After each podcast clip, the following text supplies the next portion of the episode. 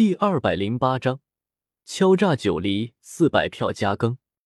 九黎神朝的这些人下意识的看了看那尊屹立在七彩光芒中的神人，看我作甚，关我甚事？周通依旧负手而立，抬头望天，根本看都没看他们一眼。该死的九黎神朝皇主几乎要吐血了，阎王好见，小鬼难缠。这尊神人几乎把一切都交给下面这两个无良的小鬼。你们要什么？九黎皇主强忍着一巴掌拍死叶凡和庞博的心情，咬牙切齿的说出了这五个字，简直就是耻辱。上次自己的皇帝被他们捉走拿去拍卖。现在竟然又一次被这几个家伙给敲诈了。叶凡平静下来道：“上次交易的时候，我们倒是听说了世界蛋这么个东西，可惜无缘一见啊。”世界石，你们还真敢开口！九黎皇主脸色难看。世界石乃是神灵小世界之中才能诞生出来的核心和精华，一般来说，只有神灵小世界即将消失。才会被人挖出来，而挖出来的世界石，如果被圣贤点化，能重新开辟出一方小世界。这东西之中蕴含着开天辟地的奥义，不论是用来开辟小世界，还是炼器，都是无上神物，价值丝毫不比仙金要弱。这么说吧，一百块世界石拿得出来，我们就原谅你了。庞博一副土匪的样子，敲竹杠。你以为世界蛋是什么？一百块，你咋不上天？九黎皇主怒了，最多两块。九黎皇主直接砍价，你们也太不厚道了！一百块直接砍成两块，哪有这样砍价的？庞博不满，再多也没有了。九黎皇主算是摸清楚庞博和叶凡的套路了，他们就是想要敲诈点世界石。这样吧。我们稍微退一步，五十块，怎么样？叶凡开口了，把我们九黎神朝卖了都没有那么多世界石。九黎皇主瞪了眼叶凡，最多五块，不能不能再多了。兄弟，和气生财，砍价也别太狠了。我们再退一步，二十块世界石。庞博拍了拍九黎皇主的肩膀，上前勾肩搭背，一副好哥们的模样。谁他妈跟你是兄弟？去你的和气生财！九黎皇主内心都有些狂躁了。你特么都在敲诈我，还有脸说和气生财？要不要脸了？这你就不对了。当年我们和你皇帝友好交流过，他还在我们这里做客了一段时间，连你们九黎的经都大方的给我们借阅了一遍。这可是铁打的感情，到你嘴巴里怎么就变味了？哎大帝说的果然不错，九黎大帝昔年风华正茂，俯视万古，天下无敌，挥斥方遒，何等的意气风发！结果到了如今这一代，哎，岁月啊！唐博摇了摇头，痛心疾首，欺人太甚！九黎皇主要气疯了，他看了眼不远处那七彩神光之中。负手望天的神人，脸色难看。六块世界石，二十块，七块，十块，八块。一番讨价还价之后，最后以九块世界石成交。九块世界蛋成交哈！庞博大笑。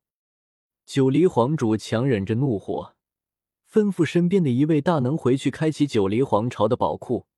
拿九块世界石过来，玉门开启。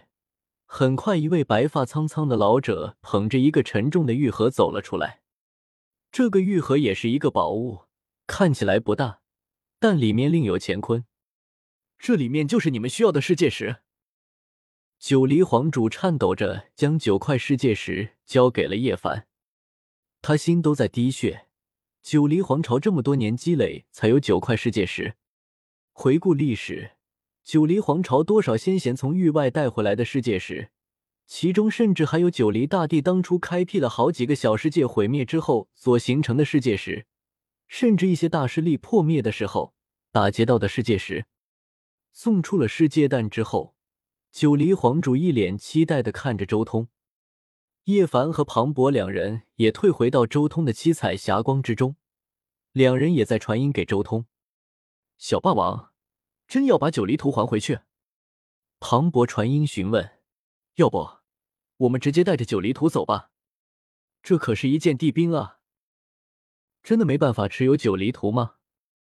我们手中也有九黎大帝的经，或许能控制一下九黎图。”叶凡也传音：“没用的。”地兵神奇有灵，九黎大帝的血脉后裔还在世，怎么可能认我们？我也不可能永远拿潼关镇压他。周通也传音给两人，而且这潼关我还控制不住，说不定某天就要生变，到时候九黎图跑出来，倒霉的就是我们了。与其身边留下这么一个定时炸弹，还不如趁现在我还能稍微控制一下潼关，早点扔出去。周通最后说道。叶凡和庞博两人顿时心中一动，明白了镇压地兵的后患，当即闭口不谈。周通瞥了眼九黎皇主，心念一动，十洞天神环之中的三世潼关移开了一角，同时他将自己的十洞天神环放开，顿时一道浩瀚仙光带着冲天杀气冲了出来。随着这道仙光的出现，九黎图横亘在天空之上。化作一片大世界，径直向周通镇压了下来。这是地兵在自主觉醒。所谓的镇压地兵会有大祸，指的就是这种事情。地兵不可辱，任何人镇压地兵，一旦地兵脱困，绝对会爆发出滔天大祸。哼！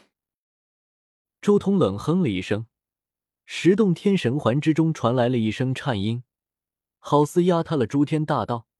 三世潼关再一次被周通打开，可怕的大道涟漪席卷而出，抗住了九黎图的力量。这时候，周通模拟的那道苍老声音再一次响起：“你们若是没有办法将九黎图收起来，老夫不介意再镇压他一段时间。你妈的，再不收起来，我直接豁出去！打开三世潼关，拿出何的花，把狠人大帝引出来！”周通心中大骂。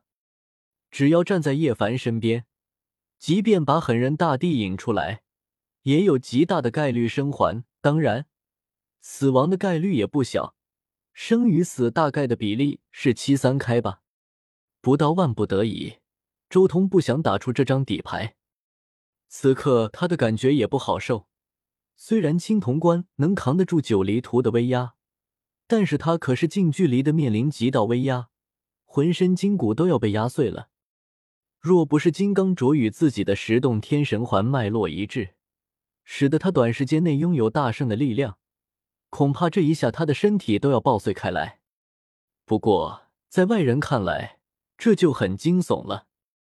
这七彩神光之中的这人，竟然爆发出了真真正正的极道神威，在和复活的九黎图对峙，实在太可怕了。尤其是九黎神朝的那几人。近距离感受到那股可怕的地威，更是惊骇无比。前辈息怒，晚辈这就安抚地兵。九黎皇主心中一颤，口中快速诵念着古怪的咒语。九黎图渐渐安静了下来，缓缓落入九黎皇主手中。我欲拜访诸圣地，了结圣体霸体他们与诸圣地的恩怨。这时候，周通模拟的那一道声音再一次传了出来。所有人心中巨震，一尊疑似准帝的存在开口，谁能忽略？接下来有天大的祸事了！一尊准帝开口，要替荒古圣体和苍天霸体他们了结恩怨，甚至直接拜访圣地，这谁受得了？堪比古之大帝的存在拜访圣地，这是为兴师问罪而来吗？若真是这样，强大如九黎神朝、大夏皇朝。甚至是姬家、江家也承受不起。叶凡和庞博两人就兴奋了起来。这么久的追杀，终于要画下句号了吗？小霸王还真是逆天了，竟然连大地都能装。庞博心中美滋滋的，终于要摆脱这漫无止境的追杀，可以光明正大的走在大地上，不用东躲西藏了。